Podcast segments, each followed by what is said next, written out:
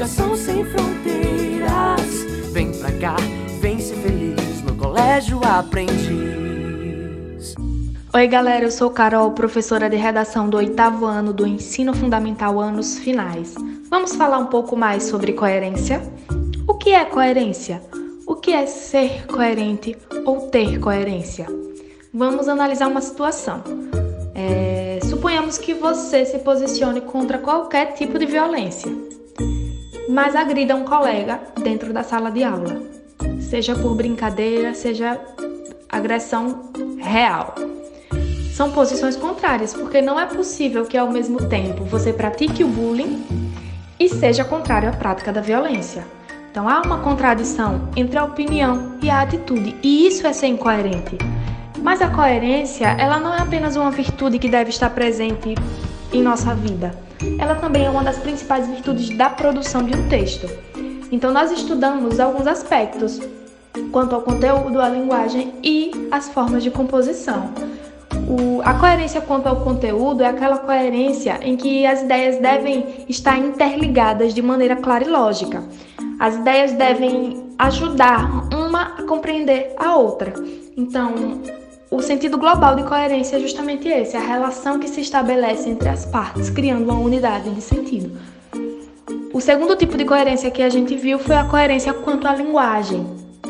E a gente analisou dois aspectos dessa coerência, que é a adequação ao nível da linguagem e a propriedade vocabular. A adequação quanto ao nível da linguagem diz respeito a eu saber qual tipo de linguagem que eu devo utilizar a depender do tipo de texto que eu vou escrever. Por exemplo, se eu for escrever um e-mail, eu vou escrever numa linguagem coloquial, mais informal.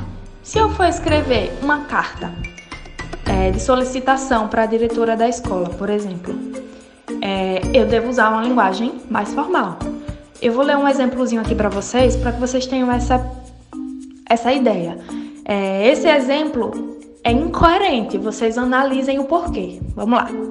Senhora diretora, é, Paulo Almeida, aluno regularmente matriculado no oitavo ano deste estabelecimento de ensino, vem respeitosamente solicitar a Vossa Senhoria que deixe eu e mais meus colegas de classe faltar na segunda-feira da semana que vem, porque a gente vai participar de uma exposição de trabalhos na prefeitura da cidade.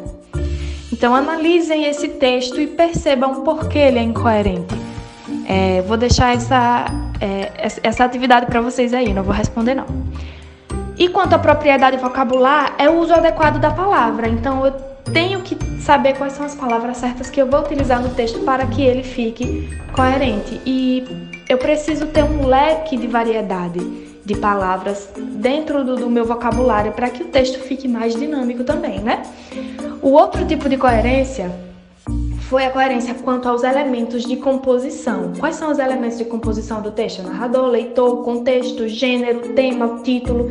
Então, ele deve estar adequado em todos os sentidos.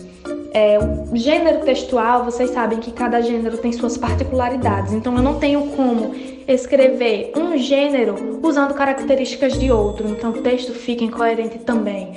É, o título do texto, eu não tenho como dar um título ao texto e escrever um texto que não tem nada a ver com seu título.